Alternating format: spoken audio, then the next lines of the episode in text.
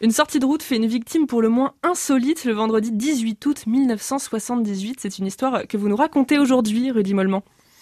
Eh quand une voiture rate un virage à Saint-Cyr-les-Champagnes, euh, aux confins de la Corrèze.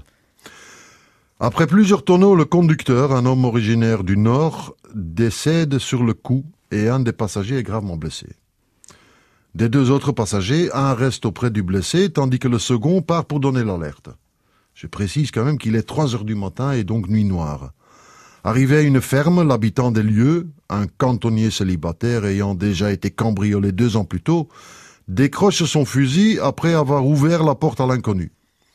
Se retrouvant face au passant nocturne, qui lui braque une lampe torche sur le visage, il fait feu, blessant gravement son visiteur au bas-ventre.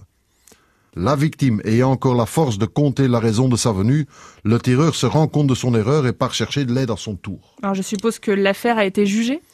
Oui, le tireur se présente devant le tribunal correctionnel deux ans plus tard. La victime, qui a depuis un trou de 6 cm dans le bas-ventre, passe son temps dans les hôpitaux.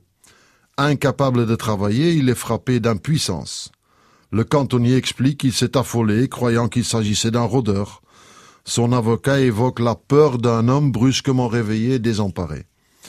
Le tribunal condamne finalement le tireur à huit mois de prison avec sursis, plus les dépenses et une provision de 60 000 francs à la victime.